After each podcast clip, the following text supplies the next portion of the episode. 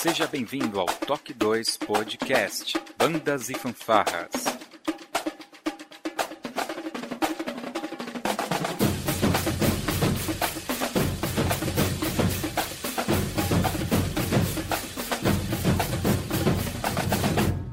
No ritmo da vida, na batida do coração.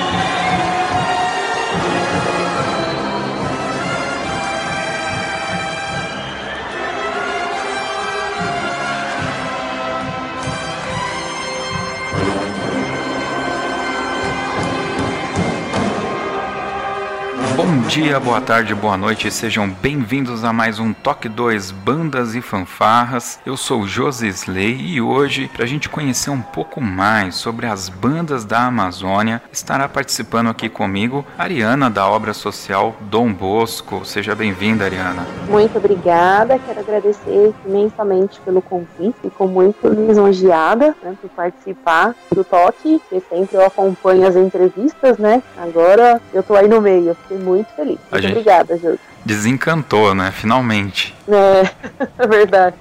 Faz tempo que tá pra gente gravar. E aí foi uma invasão do Dom Bosco, né? O Alair gravou esses dias, agora você aqui. Vamos lá, fica à Uhum. vontade. Bom, e pra saber um pouco mais sobre as bandas da Amazônia, a gente precisa ter um amazonense aqui presente. Então está aqui com a gente hoje o Wellington Brito, que é lá da região norte, diretamente do Amazonas. Seja bem-vindo, Wellington. Eu que agradeço a oportunidade de estar aqui. Demorou, né? Aguardei por tanto tempo, desde o nosso último encontro lá em Aparecida, no Open Brasil. Mas vamos em frente, entrevista e vamos falar um pouco do que, do que acontece no movimento do norte do país. É isso aí, cara. Eu tenho muitas curiosidades, quero conhecer Eu mesmo. também. Poxa, o nosso país ele é muito grande, muito multicultural, né? A gente tem que dar espaço para todo mundo aqui falar um pouquinho. E é isso aí, vamos conhecer mais sobre as bandas da Amazônia logo depois da nossa vírgula sonora.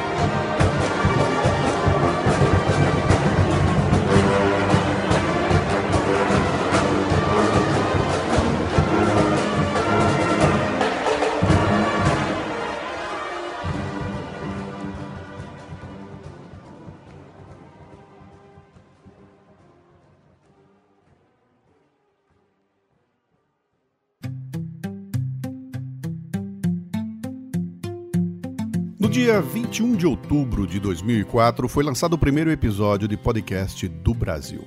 Passados 10 anos, são mais de 700 os podcasts brasileiros, abordando os mais diversos assuntos e atingindo uma audiência de milhões de ouvintes apaixonados. Sim, podcast é paixão. Podcasts apaixonam quem os faz e quem os ouve. Podcasts informam, divertem, educam, mudam opiniões. Podcasts fazem a cabeça. Por isso, convidamos você a celebrar conosco estes primeiros 10 anos, divulgando e acompanhando a hashtag Dia do Podcast. Opa, mas uh, você não sabe o que é um podcast? É? Então acesse diadopodcast.com.br e comece a viajar conosco. O Dia do Podcast é uma iniciativa coletiva para promover o podcast brasileiro.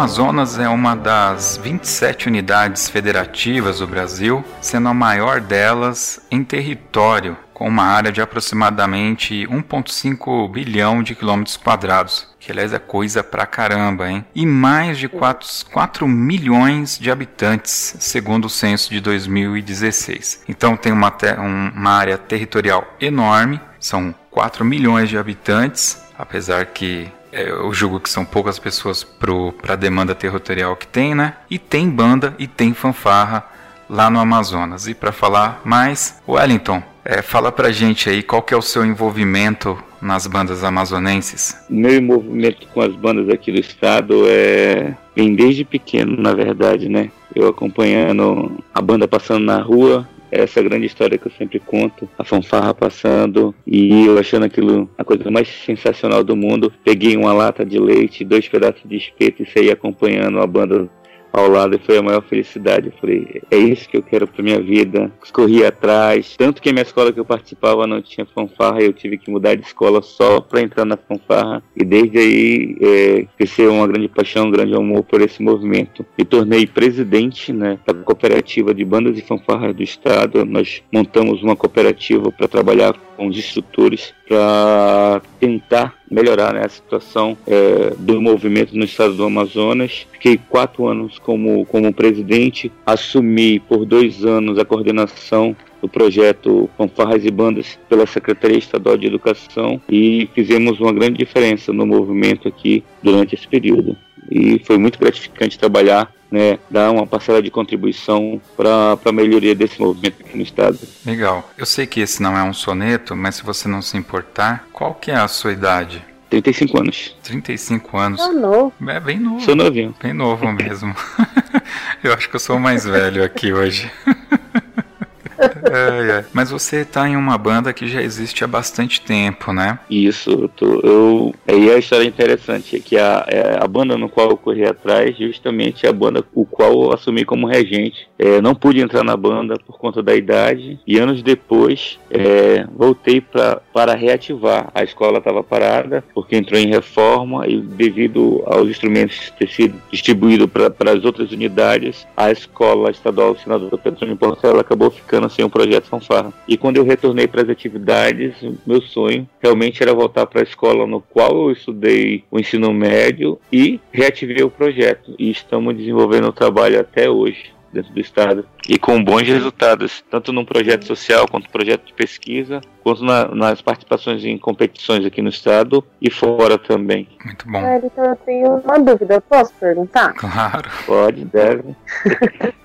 e no caso, assim, é, da onde que você busca a fonte de conhecimento para poder transmitir aos seus alunos? Parte de música, é, qual site, de repente alguém que faz a composição das músicas para vocês? Bom, basicamente, é que eu digo para algumas pessoas que a internet é uma mãe, né? Basicamente é, a, gente encontra uma, a gente encontra muita coisa ali, só é digitar no Google, no YouTube. É, a pesquisa hoje se torna um pouco mais fácil. Então a gente acaba vendo o trabalho de outros colegas, acaba se encantando e mantém um contato. Muitas das vezes esse interesse, né, de, uhum. de tocar um, determinadas peças ou obras no, no, nosso trabalho e a gente acaba mantendo esse contato. Mas a formação, é, eu sou formado pela Universidade Federal do Amazonas, é licenciatura plano em música. Hoje eu atuo como regente da Sinfônica La Salle, sou coordenador de música é, de uma escola particular, também assumi há pouco tempo desenvolvendo um trabalho como coordenador musical. Também trabalhei como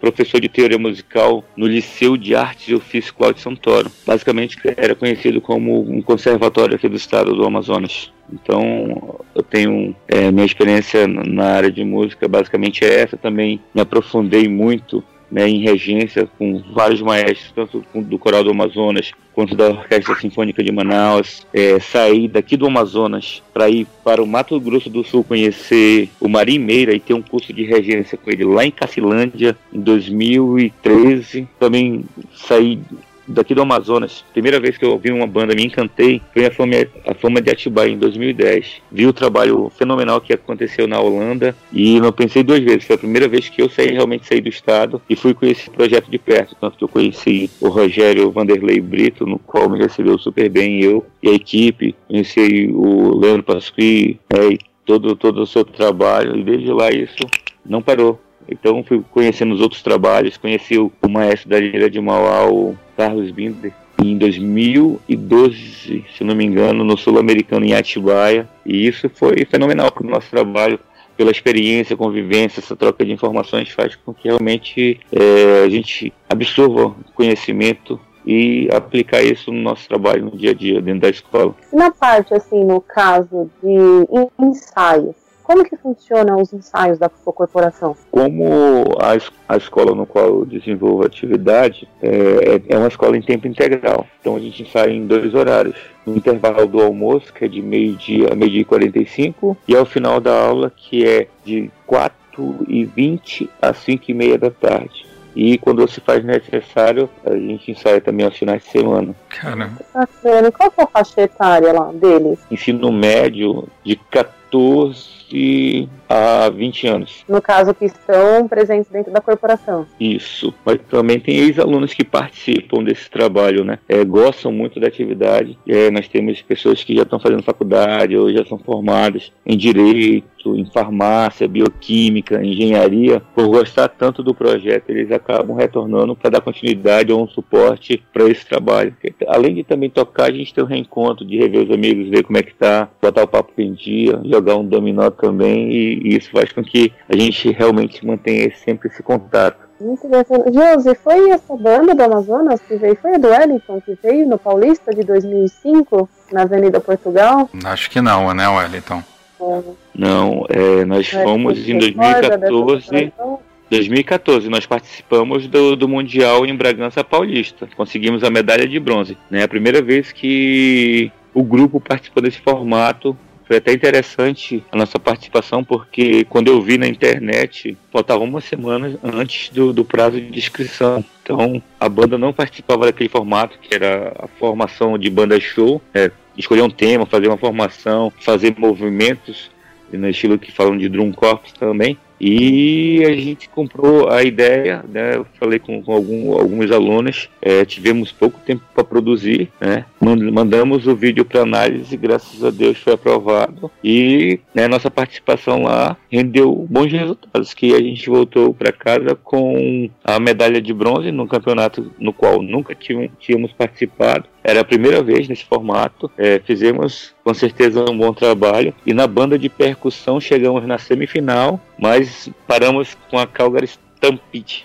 A Calgary Stencil, né, na batalha de percussão e não chegamos na final, mas já foi bem proveitoso, foi gratificante participar, ter essa experiência. É, como foi a primeira vez que estávamos participando de um, de um evento grandioso desse, com certeza o, o resultado é o que menos importa, mas a experiência de estar tá participando, de, de levar o nome do nosso estado para fora né, representando num campeonato internacional. Isso foi o mais importante para todo mundo. É muito bacana.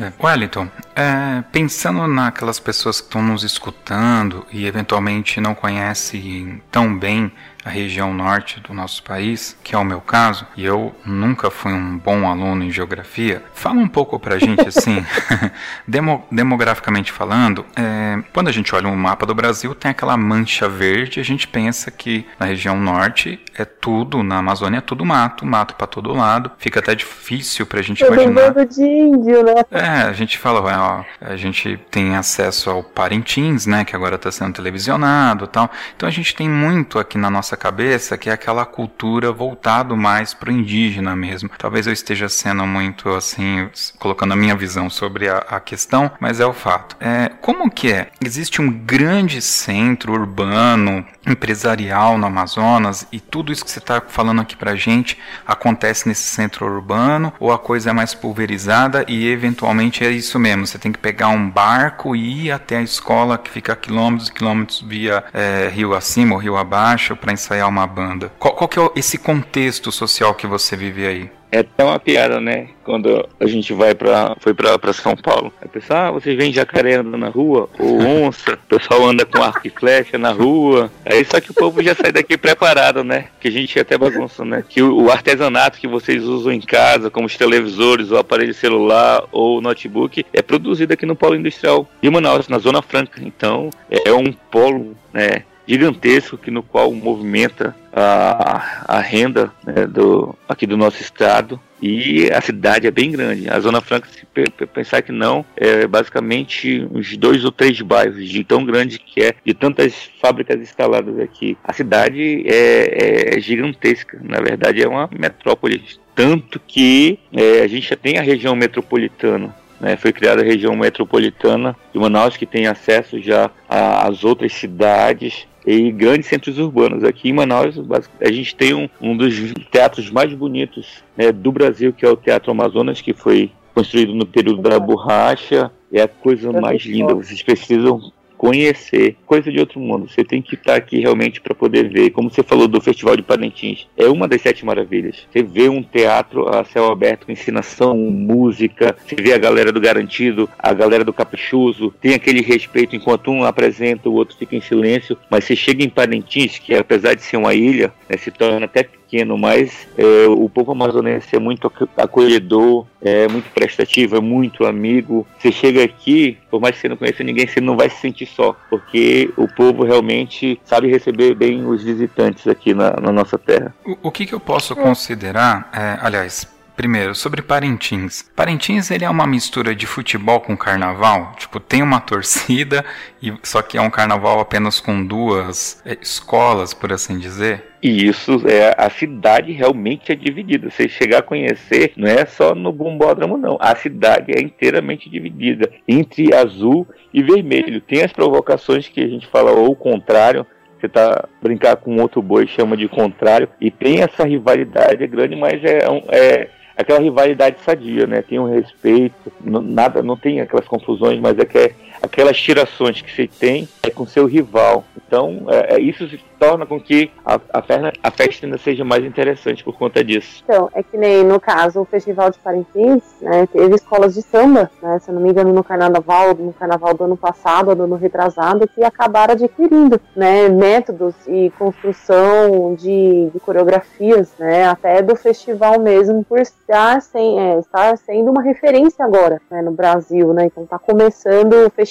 antes era só meio que para a Amazônia, e depois começou a ser televisão visionado, então acabou sendo uma referência até para os próprios carnaval, é, carnavalescos, né? Tanto daqui de São Paulo, se eu não me engano, até do Rio de Janeiro também acabou adquirindo alguns métodos de, de construção de carro alegórico, de coreografias. Eu não sei se vocês ficaram um pouco cientes disso. Realmente isso acontece. É, os artistas de Parintins todos é, participam do carnaval, né, tanto São Paulo quanto Rio. Que aquelas obras que tem dos carros alegóricos em movimento, que Parintins tem esse diferencial, porque antigamente você via que os carros alegóricos eram todos é, parados. Hoje não, você vê que hoje você vê que aquelas estruturas gigantescas ganham movimento, graças aos artistas de Parintins. Tanto que nesse período todos eles é, viajam para o Rio e São Paulo para desenvolver essas megas estruturas que eles aplicam no Rio, o que é feito em Parintins. Esse ritmo que é tocado em Parintins, ele tem um, um nome porque não é um samba. É, o, é conhecido como boi bumbá, a toada. toada. É os dois pra lá, dois pra cá. É. E é baseado no boi bumbá mesmo, né? Os dois. Os dois. Isso, isso. Legal, muito bacana.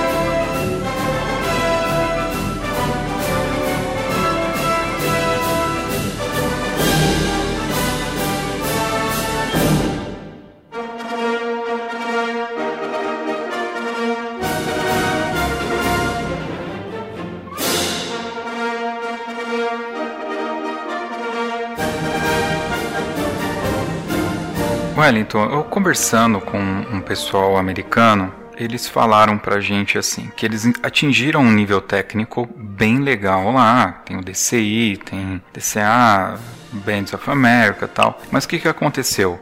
Todos eles ficaram iguais. Então que agora eles estão numa luta para tentar deixar de alguma forma a coisa mais atrativa e não que fique uma sequência de bandas todas tocando iguais, né? Você está numa região que eu julgo assim, todo o norte e nordeste do Brasil, ele tem uma cultura muito rica, uma cultura percussiva, uma cultura musical bem bacana. Então eu queria o seu comentário assim mais genérico, mais geral na realidade, né? Vocês buscando essas referências né, na região sul-sudeste do país para levar para aí, tem, sendo que vocês têm já uma cultura muito forte, vocês não têm medo de que aconteça a mesma coisa e vocês utilizam as bandas para refletir um pouco dessa cultura que tem aí na região norte? E emendando Josi falou. É, Wellington, como é que foi essa aceitação Boa. de mudança de estilo para vocês?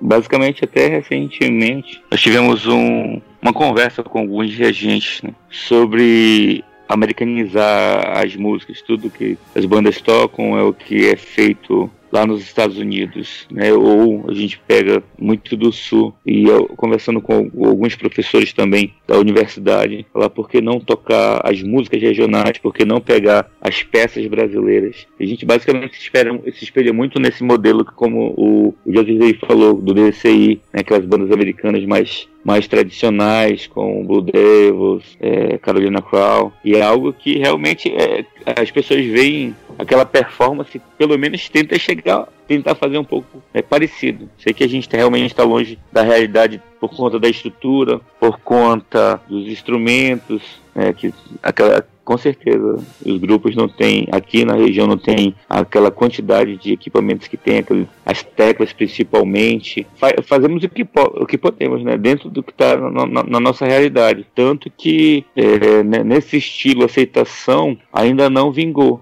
nosso grupo que trabalhou com esse estilo de marching show band é, ainda não pegou aqui no estado tanto que é só o Petrônio Portela que está trabalhando nesse estilo. É, o que vingou aqui no estado que a gente trouxe de fora foi a batalha de percussão. Então é o que está realmente acontecendo, já é a terceira etapa que aconteceu ontem no Promenade Dom Bosco. É esse estilo de banda de percussão uma na frente da outra, confrontando, fazendo movimentos e naquele estilo americano. Então, isso é que está no momento acontecendo aqui e também a gente está um pouco muito longe da, da, da, dessa realidade dos Estados Unidos. Nem todo mundo tem conhecimento em teoria musical. Né? São poucos que têm esse conhecimento. Ainda se faz um trabalho é, com alguns né, de ouvido ou então através de, de, programas de edição de partituras como o Encore, o Sibelius, é que tem ajudado alguns grupos, né, alguns regentes a desenvolver algum trabalho aqui dentro do estado. Então, no caso, vocês ainda seguem um estilo marcial, porém com os,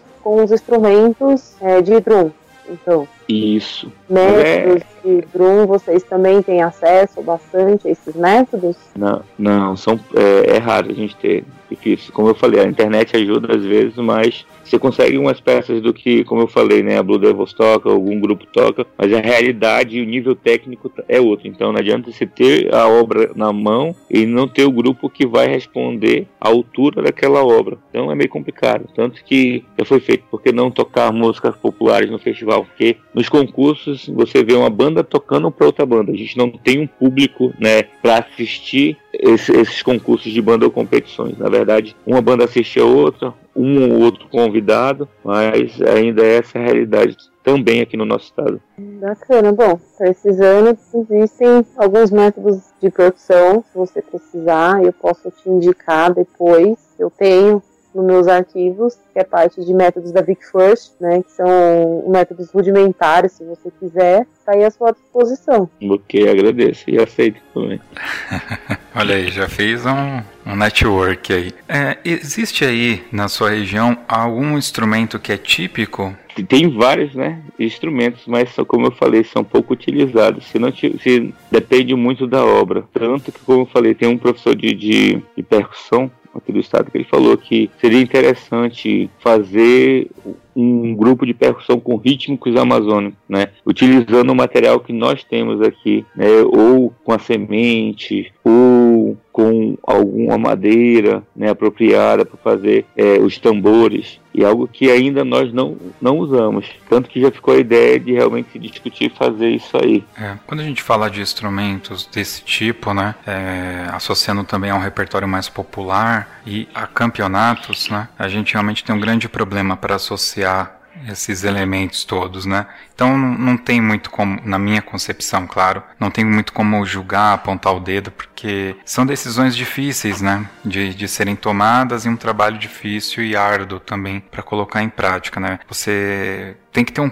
um público, tem que buscar um público para isso, e eventualmente vai gastar bastante tempo, e o próprio músico eventualmente não está interessado, né? Ele já está indo para uma banda, eventualmente para fugir daquela, uh, daquele instrumento mais rudimentar, né? Buscando um, um, um grau de profissionalismo e tal. Então é realmente compreensível, assim, toda essa, essa dificuldade, né? Mas já emendando, hoje, qual que é o modelo de campeonatos que imperam aí? É esse esquema do Drum Corp, você já falou que não. Então é aquele outro esquema? Entra, toca e sai? Isso, tanto que é dividido agora, não, não tem mais o campeonato de percussão junto com as bandas que são vários grupos, que cada banda ou cada fanfarra tem sua percussão e quer participar, e às vezes isso é, levava muito tempo, campeonato de até uma hora da manhã, 10 horas da noite, e, e, a gente trabalhando com adolescente, né, com jovens e crianças, muitas das vezes extrapolava, então ficou decidido agora que o campeonato somente de fanfarras e bandas e um concurso fora parte de percussão.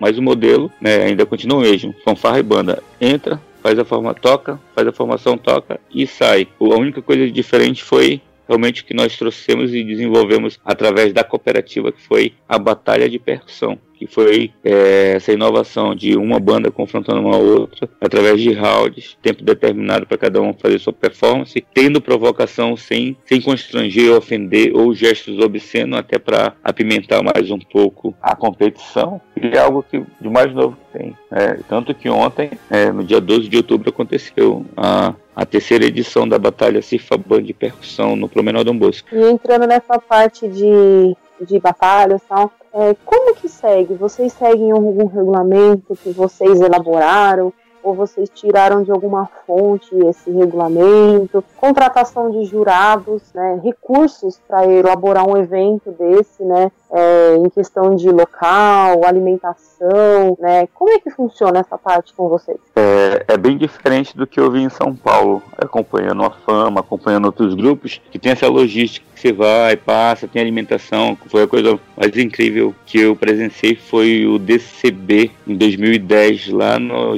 estádio, no ginásio do Corinthians. Teve, teve restaurante, teve refeição, teve as bandas. Tinha uma classificação ainda para final dos grupos. Isso, Isso era coisa de outro mundo, né? Acompanhar algo disso, ver Iaces tocando. Tive a oportunidade de ver a Iaces, né? Fama, Progresso é, e tantas outras bandas de, de nome. E a gente Ai, vê que a, a gente está em uma realmente uma outra realidade. Tanto que os campeonatos aqui não, não né, não, não ultrapassa um dia, ou, ou é de manhã ou é à tarde, não tem o dia todo. Que aí tem essa, por conta dessa logística da alimentação que nós não temos, e também é difícil ter apoio para se fazer um evento desse. É, não tem muitas das vezes o, o, o apoio das secretarias de educação do município ou de cultura e a cooperativa ou as entidades que trabalham nesse meio que tem que correr atrás realmente para fazer o um movimento, para não deixar é, esse movimento de bandas parar. Então é tudo através de ofício, com levando um projeto em mãos para ser aprovado, mostrando da, da importância que é desenvolver um trabalho desse com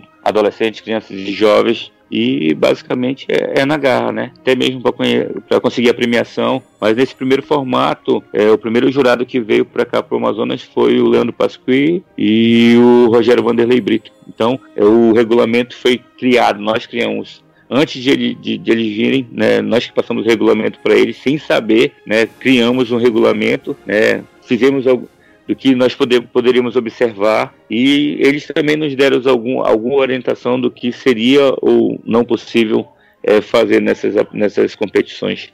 Foi muito bacana porque eles deram esse suporte para as bandas, né? A cada round falar, eles conversavam com cada grupo, dizendo o que poderia melhorar, o, o que foi de legal na, em cada batalha. E isso foi muito bacana porque cada grupo ia ganhando confiança, cada grupo ia crescendo ainda mais dentro das suas apresentações. Aqui no estado de São Paulo, nós temos hoje cerca de quatro, cinco associações de bandas, né? Algumas bandas participam de várias simultaneamente, outras bandas são mais ten, ten, eh, tendem a participar apenas de uma até porque a gente aqui tem um custo de inscrição, um custo anual, anuidade, né? anuidade e tal. Ah, como que é aí? Agora pensando em região é, norte, né? Acredito que você tem, deva ter associações só do Amazonas, mas pensando na região norte como um todo, quantas associações vocês têm aproximadamente? Bom, aqui falando do Amazonas primeiro, nós temos três entidades que trabalham no movimento. Nós temos a cooperativa, que é a CIRFABAN, a Cooperativa de Instrutores e Regentes Fanfarras e Bandas do Amazonas. Nós temos a FAMBAF, que é a Federação Fanfarras e Bandas do Amazonas. Nós temos uma associação de bandas que fica no município de Pauini. Então, esses, essas três entidades trabalham com esse segmento aqui dentro do estado. Só que Pauini é, já é um pouco mais distante, né? Da, da, capital. É um trabalho que eles desenvolvem no município de Pauini, mas dentro da capital é a Cefaban e a FAMBAF. No entanto, a, a Cifaban já está desenvolvendo também parceria é, com outros municípios, né, principalmente da região metropolitana é, de Manaus. Tá, então aí no Amazonas vocês têm três associações, basicamente. Isso, três associações. E essas associações sobrevivem como, Wellington? Falo pela cooperativa, né, que, no, no qual foi a que nós criamos. É, a cooperativa, o nome já diz, né, de cooperação. Então, os próprios regentes é que faz com que uh, ela se mantenha, apesar de não, não ter nenhum contrato, nenhum convênio é, com nenhuma secretaria, é, são os próprios regentes é que fazem com que a cooperativa se mantenha em pé, principalmente para manter as atividades, né?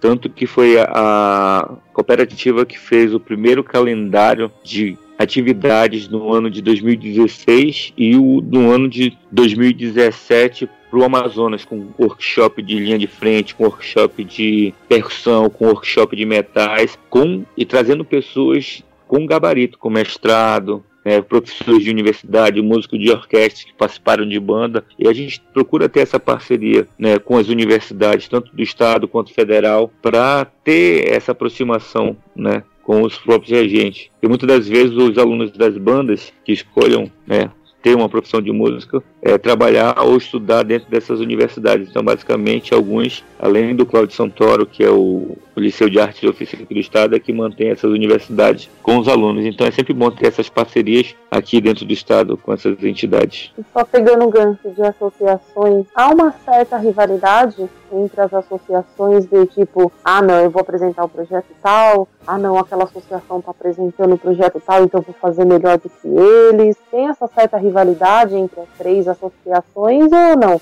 São unidas e fazem pelo pró mesmo das bandas, dos alunos? Ah, ano, anos anteriores é, realmente existia essa rivalidade. Esse ano já a cooperativa, através do presidente, é, resolveu conversar com a outra entidade que é a federação para que pudesse ter uma parceria, mas sempre sempre houve essa rivalidade entre essas entidades dentro do estado. Bom, então muda muda o estado, mas a rivalidade das as associações não mudam, né? Parece que é a mesma coisa, então, né? Entendi.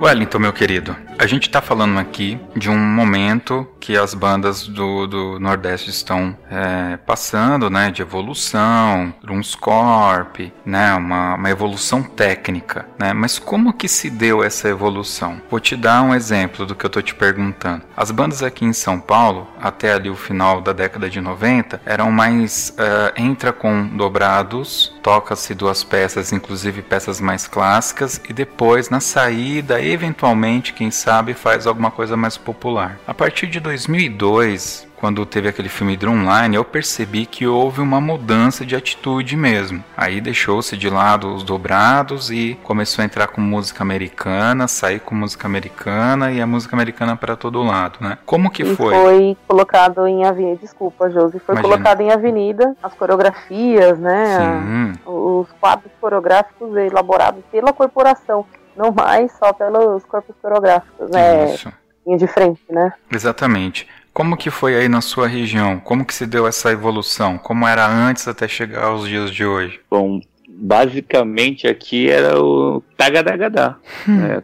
Década de 80, 90, a gente, é, os únicos recursos que nós tínhamos eram cornetas e lisas, si bemol, fá e ré. Não existia as mi bemóis, que a gente chamava aqui de clarim. Começou a mudar é, a partir de 1986, 1987, com a chegada do Rosvaldo Silva, que veio de Recife, né, que ele já tinha experiência, né, que iniciou sua carreira na banda dos fuzileiros navais e começou a desenvolver uh, o que ele tinha num colégio é, estadual, conhecido como o Colégio Amazonense Dom Pedro II. Então, em todos os campeonatos, ele tirava tudo. Ele que ganhava todos os prêmios, porque ele sabia a série harmônica da, das cornetas e ele tocava música, né? que todo mundo conhecia. O Aquarela do Brasil era o coringa dele, né? Era o mais conhecido. Então ele ganhava todas as competições que tinha com essas músicas, porque as outras corporações basicamente tocavam a mesma coisa, né? Com todas as cornetas, faziam é, os mesmos toques com as mesmas cornetas com afinações diferentes. Então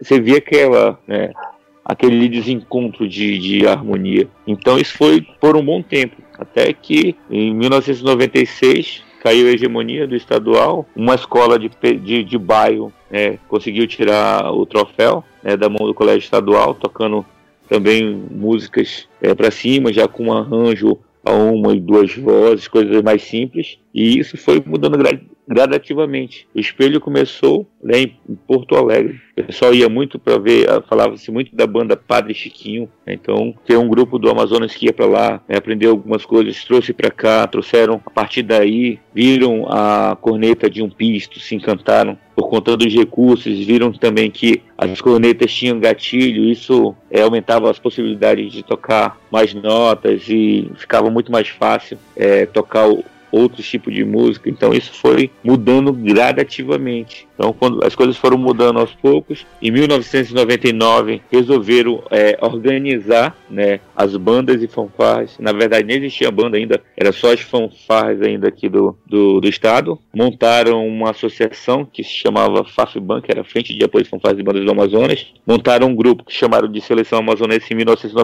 1999 e foram disputar um campeonato em Porto Velho. Voltaram né, com a premiação de lá, consagraram um campeão e daí as coisas começaram a mudar. Em 2000 já viajaram de novo com essa mesma seleção amazonense para Campo Grande, né? voltaram também com o campeonato de lá e isso aos poucos foi mudando porque era cada fanfarra, né, no, no, na sua escola, no seu bairro, então com a criação dessa, dessa frente de apoio, é que teve a aproximação dos instrutores, dos regentes, né, montaram uma seleção, pegaram seus melhores alunos, é, e aí foi que realmente foi se difundindo é, para as outras corporações é o funcionamento da, dos instrumentos, a técnica, né, uh, o manuseio. Isso foi ganhando grandes proporções. Em 2005 também o grupo viajou, né, saiu do Amazonas para ir para São Luís do Maranhão, né, voltou também campeão e desde lá isso houve uma evolução. A partir de 2005, é, a banda marcial Falcão de Azevedo foi a primeira banda marcial né, que surgiu aqui no estado, né, que o, era o Rodrigo Nunes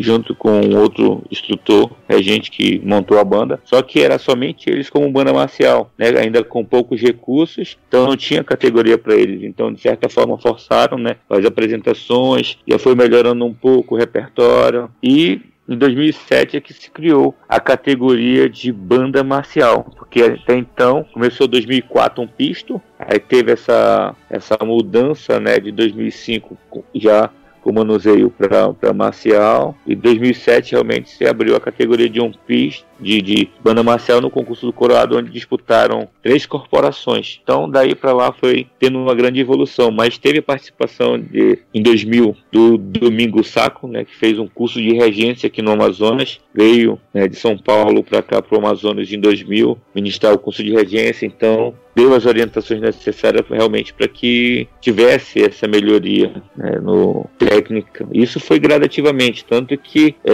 o repertório ainda era muito popular, nada muito difícil, né, e a, evolução foi crescendo, foi crescendo, até que se chegou no novena. Então novena era a menina dos olhos de ouro, então era a melhor peça que tinha, todo mundo se encantava, já buscando o lado americano já. Então foi daí para lá ninguém parou mais, né? Aí cada um foi buscando sua, seu aprofundamento na, na, teoria, na prática e voltou. Cada um pro seu canto, cada um estudando, mas, né? Cada um correu atrás de melhorar, se aperfeiçoar, mas nem todo mundo tem esse conhecimento ainda, né? Teórico e principalmente prático para desenvolver um trabalho. Nós temos bons trabalhos aqui no Amazonas com banda marcial. Como falei, além da banda marcial Petrônio Portela, nós temos a banda marcial Vila da Barra, tem o Vicente de Paula, tem a banda marcial Isaac Werner. Então são vários trabalhos que vêm acontecendo que não deixa a desejar ao sul-sudeste do país ou de outras regiões. Só que realmente nós somos muito isolados geograficamente, como o Josilei falou, que nessas primeiras competições nós só saímos de barco. 2014, quando nós saímos daqui, só de avião, porque ainda não tem a BR-319 por conta de por, por alguma legislação ambiental que não permite realmente que a estrada seja concluída. Senão a gente tinha acesso ao sul e sudeste do país através da BR-319. Mas realmente nós temos bons trabalhos aqui no estado, né, é, com, com boas referências, com bons trabalhos, só que ainda não é bem, é, não é tão visto, não é conhecido por alguns de outras regiões, né, por, pelo fato de a gente realmente ser isolado, mas realmente temos bons trabalhos, tanto que quando, como eu falei, o Rogério Vanderlei veio para cá junto com o Leandro Pasqui, é, tiveram um susto de de muitas corporações. E somando aqui, eu acredito no Amazonas, eu participei recentemente de uma apresentação em um outro município. É, acredito que nós temos em torno de 120 a 130 corporações só das que eu pude observar, acompanhar dentro né, da capital, cidade de Manaus, quanto da região metropolitana. E se for contar, cada, cada município tem uma banda uma fanfarra, então a gente vai ter um número ainda muito maior em relação a esse que eu estou apresentando para vocês. Então, só pegando o gancho, né, Sr. Wellington, que nem você falou de relação ao instrumental, né, que o instrumental era simples. Aonde que vocês buscaram um recurso para mudar o instrumental simples para um trompete, para um eufônio, para um sousafone, ou agora que vocês têm essa, essa categoria de drum, né, que seria aquelas tubas, não sei se vocês usam aquelas tubas no ombro, parte de uniforme também, porque tudo isso requer um custo muito alto, né? De onde que vocês tiraram essa fonte? De onde vocês foram buscar o recurso para mudança do hum. instrumento liso para um instrumento de pisto, né? E, e a parte de uniformidade também. Deixa eu só acrescentar uma questão, complementando a pergunta da, da Ariana. É, as bandas, normalmente, elas têm uma estrutura mínima, distantes, um lugar para ensaiar, cadeira para sentar. É, a, uma é, sede própria, Uma né? sede própria, assim. Faz um apanhado pra gente também dessa questão de estrutura que as bandas aí no norte têm. Grupo de estudo também, de repente, ensaios de naipe. Bom, basicamente, por algumas histórias, é, o povo é guerreiro, né? O brasileiro é, é, bem criativo. Como só tinha essas, essas cornetas lisas, e nesse contato de Porto Velho e outras regiões, é que foi se vendo é, alguns outros materiais. Tanto que só era corneta né, lisa, depois já se tornou as cornetas com gatilho, foi se inserindo os cornetões. Quem tinha um bombardino era rei dentro das corporações. E principalmente o sousafone. É, isso estou falando de fanfarra simples ainda. Conta-se a lenda que teve um rapaz que se encantou tanto com as fanfarras de um pisto de São Luís, de, de Porto Velho, que acabou vendendo o carro né, para comprar alguns, alguns instrumentos para se montar a primeira fanfarra de um pisto aqui do estado, que foi a fanfarra Maria do Carmo de Souza Rebelo. E era um trabalho fenomenal, né? Tanto que o solista na época que tocava música Granada, hoje é trompista da Orquestra Amazonas Filarmônica. E os recursos que nós temos aqui, basicamente, é, é custeado pela, pelas secretarias de educação. É, teve um tempo que tinha o apoio do município, mas basicamente o município esqueceu e deixou de lado realmente o movimento de bandas de fanfarras, sem apoio de compra de material, sem a contratação dos instrutores. É, o Estado ainda que, que ainda dá esse suporte, esse apoio para as escolas, né, para desenvolverem o trabalho. Tanto que em 2014 desenvolvemos um projeto é, pela através de uma secretaria social com a contratação da própria Secretaria de Educação, os, nós contratamos 21 instrutores, né, 21 regentes para desenvolver esse trabalho. antigamente o que se tinha, nós não tínhamos material, mas o instrutor fazia por amor. Ele se reclamava muito de material. Depois comprou muito material através da Secretaria de Educação. Comprou seus bombardinos, comprou seus sousafones e todo mundo começou a receber material, principalmente da, da Quasa. Hoje todo mundo usa Quasa, Dolph e aí começou a reclamação. Ah, hoje eu tenho um bom material, mas eu não recebo. Pronto, resolveu o problema dos, dos instrutores, né? Por dois anos começaram a receber. Então é, é, complicado, porque às vezes eles são meio desamparados, mas é, de certa forma a, as instituições, principalmente a cooperativa, briga muito é, por esses instrutores, por esses regentes né, que trabalham basicamente voluntariamente. Então, por dois anos, é, com alguns projetos, a gente conseguiu resolver a vida desses instrutores. Só que a lei né, não permite que você passe mais de dois anos com trabalho voluntário, né?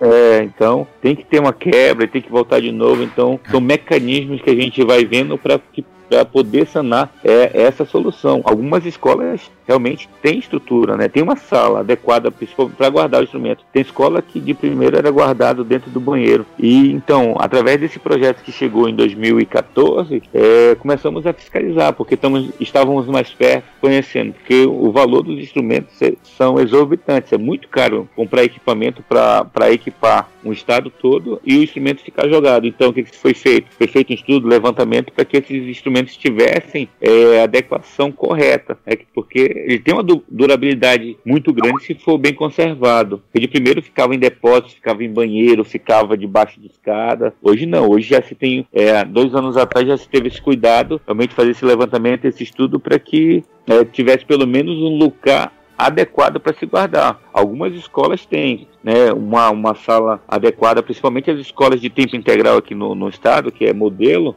eles têm uma sala é, organizada com acústica, com tratamento acústico, com fogo, com tapete, todo com isolamento, os instrumentos, as estan é, algumas estantes para guardar, mas é, nem todas têm essa estrutura. Eles têm o material, com certeza. Todas elas têm, têm o material, têm o diferenciado. De fanfarra, hoje tem, tem banda que tem sousafone, três ou quatro sousafones lisos, é, com gatilho, quatro ou três telefônios lisos. Isso é distribuído para todas as escolas, né? No entanto, nem todas conseguem desenvolver um bom, um bom trabalho. Isso vai depender muito do instrutor. Então, é, a gente sempre busca é, fazer cursos de qualificação entre as, as universidades, buscando essas parcerias. É, só que nem todos conseguem aplicar. Eu não sei se tem certas dificuldades, mas é que o como eu falei, todo mundo pensa que Manaus é pequeno, mas é nossa região realmente é muito grande. Então a gente ainda não consegue ver a magnitude que tem realmente de,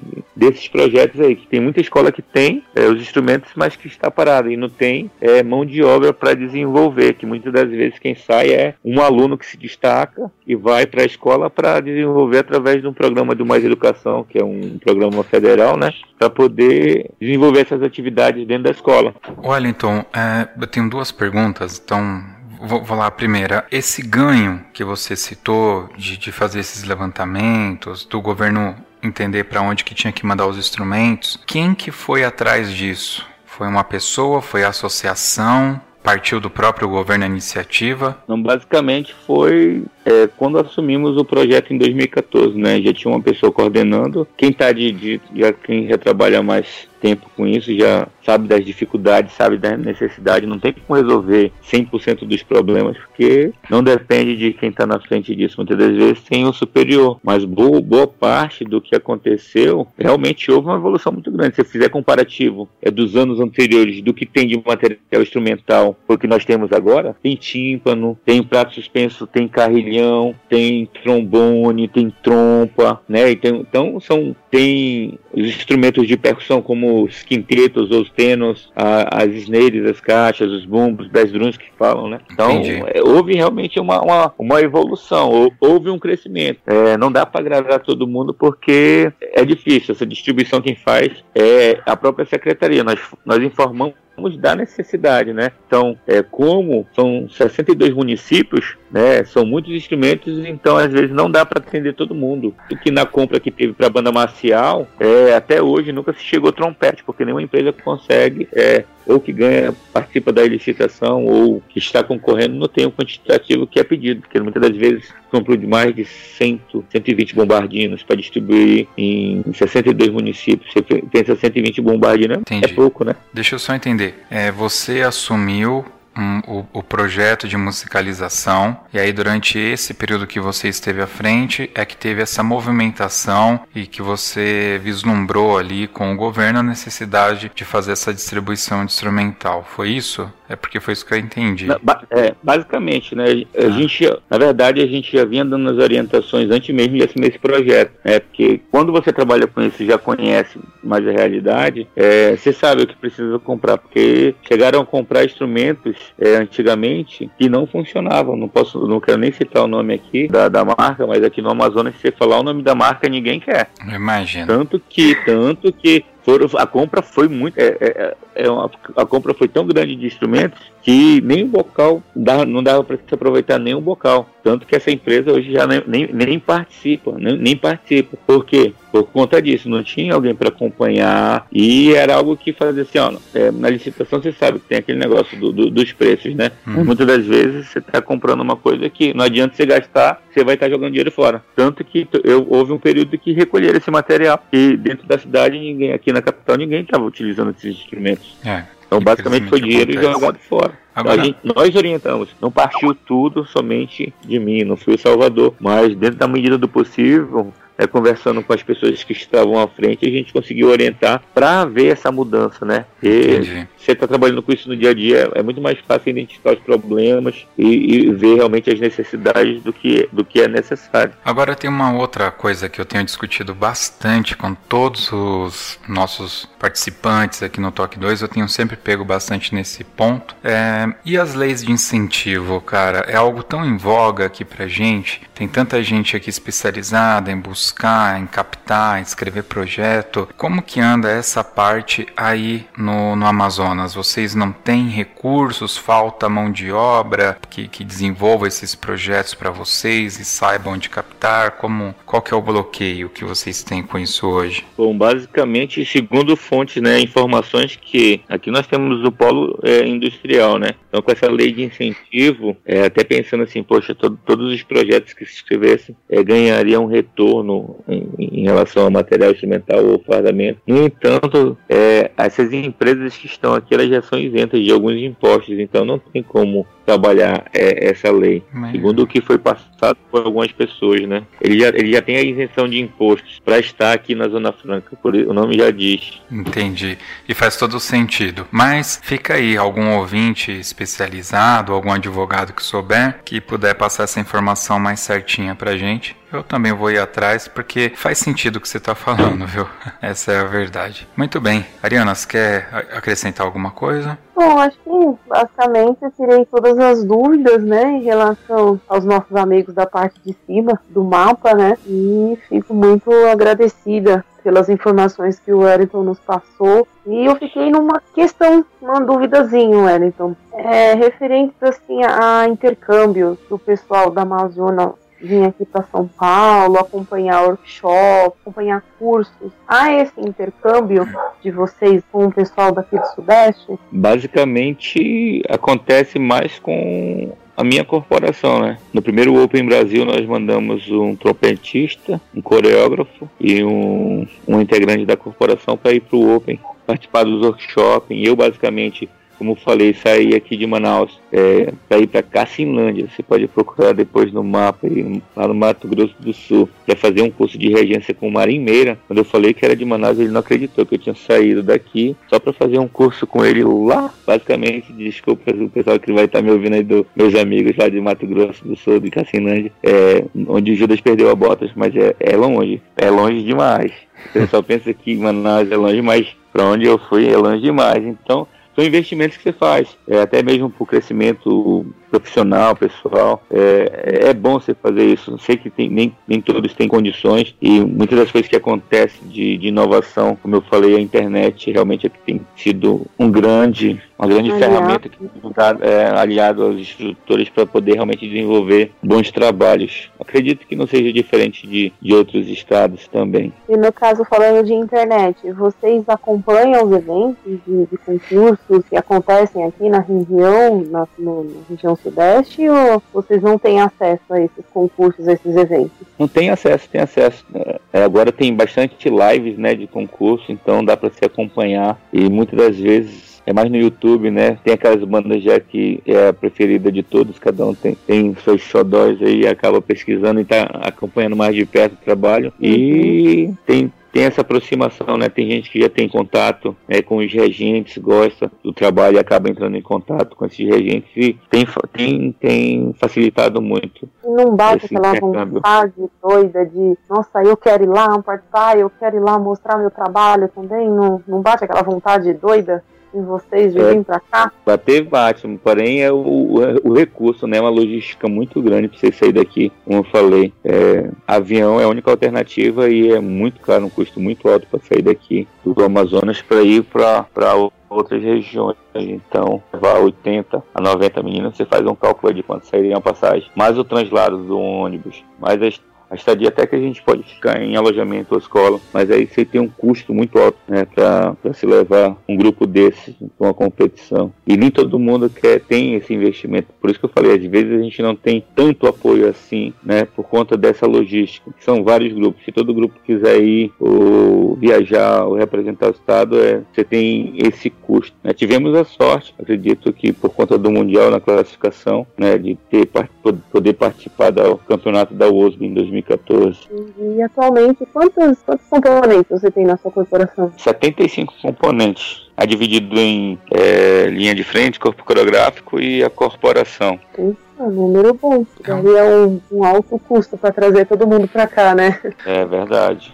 Bom, eu ia perguntar por que, que vocês não participam né, dos campeonatos da CNBF, mas eu acho que já ficou elucidado, né? Não preciso nem entrar no contexto, né? Inclusive numa entrevista que eu... Entrevista não, um bate-papo que eu tive com o pessoal da Conafaban, é, foi um dos pontos que eu levantei, né? O nosso país ele é muito grande. Quando você fala campeonato nacional, é difícil, né? Trazer as campeãs de todos os lugares, porque se você faz no, no, na Amazônia, todo mundo vai ter problema para chegar lá. Se você faz no Sudeste, o pessoal da Amazônia e do Nordeste vai ter problema para chegar também. Então realmente fica difícil, né? A nossa área territorial é muito grande, muito grande. Enfim, uh, Ariana, você quer complementar com mais alguma coisa? Bom, só com um grande amigo meu, inteligente, que mora lá na cidade de Porto Ferreira, sempre fala: o campeonato nacional deveria ser no centro do mapa, seria Brasília. Acho que não ficaria ruim, né? Ele fala, né? As palavras dele aqui, não, ficar,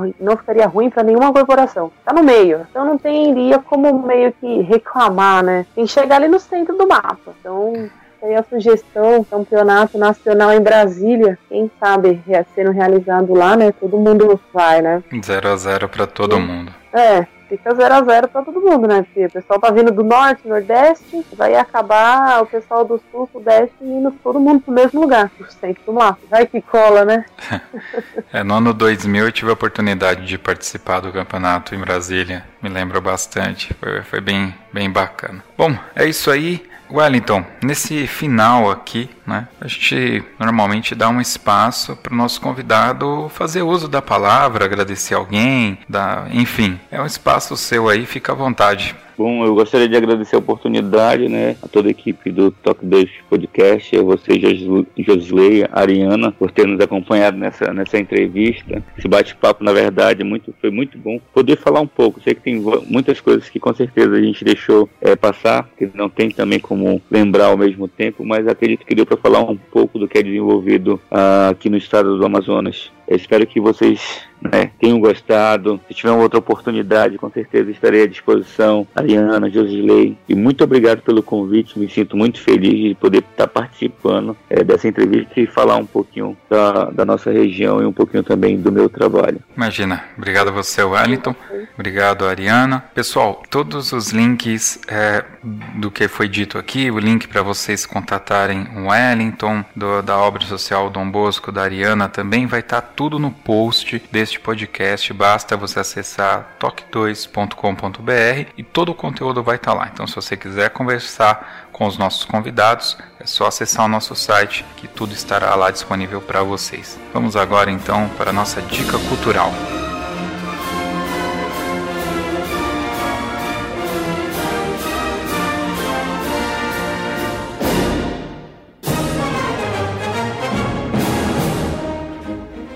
Muito bem, pessoal. Agora vamos para as nossas dicas culturais. E primeiro as damas, né? Ariana, qual que é a sua dica cultural? Ah, muito obrigada, Josi. Olha, tem um livro muito bacana, né? Que eu faço licenciatura de música lá na Universidade Santana, eu tenho um professor muito bom, que ele indicou um livro bastante bacana, ele vem com CD também, ele chama Berkeley, Teoria da Música, de Paulo Schmelink, da editora Passarim. Ele é bem bacana, ele é completo, ele é muito didático também e tem aqui na, em algumas páginas né, que você tem que fazer os exercícios, né? Então fica aí a dica para quem tem noções básicas de teoria da música, esse livro ele ajuda bastante. Tem os downloads com áudios, CD dele, bem bacana. É só procurar o professor Peter Derek, ele é, trabalha nessa editora e ele pode fornecer o livro para vocês. Super indico para quem está aí no caminho da música. Bacana. Wellington, agora é você. Qual que é a sua dica cultural? Vou indicar um filme aqui. O nome do filme é O Vendedor de Ilusões. Filme é um, um gênero musical. No caso, um vendedor tenta convencer moradores de uma pequena cidade a formar uma banda. Então, vendendo a eles instrumentos e uniformes. Seu plano, na verdade, no caso que ele pensa é fugir da cidade depois que, que vender e pegar todo o dinheiro. Mas ele acaba se apaixonando e decide ficar e desenvolver um trabalho. O filme é muito bom, né? Ganhou o Oscar de melhor trilha sonora e eu recomendo vocês. É com banda musical, muito show. Gostei. Eu recomendo para vocês. Não conhecia, vou dar uma pesquisada agora mesmo e os nossos ouvintes vão poder pegar aí o, o, os dados lá no Toque 2, vai ter o link lá para vocês. Fiquei curioso, eu não achei que era sobre música esse filme, eu me lembro que ele passou assim bem desapercebido para mim. Vou dar uma olhada. Legal. Bom, eu vou minha dica cultural é uma, um pouco diferente do que normalmente eu gosto de falar aqui. Vai é uma, uma série animada, um mangá chamado One Punch Man. Está disponível naquela, naquela, naquele canal de streaming que tem o logo vermelho. Vocês podem assistir lá, tem a primeira temporada. E conta a história do Saitama, que é um camarada que, que é um herói que ele destrói, vence todas as suas lutas com apenas um soco. Daí é que vem o nome do personagem One Punch Man. E apesar de parecer muito óbvio, né, já que ele ganha tudo com um soco só, é incrível a comédia que tem por trás do personagem e, e, a trama que eles colocam por trás do personagem e assim como ele não é apegado a muita coisa que a gente é, né, sendo tão poderoso. Eu indico demais, indico inclusive que vocês pesquisem um pouco sobre o personagem e a origem do personagem. Tem alguns bons vídeos aí no YouTube. One Push Man está disponível no Netflix. É isso, vamos agora para o Toca na Pista.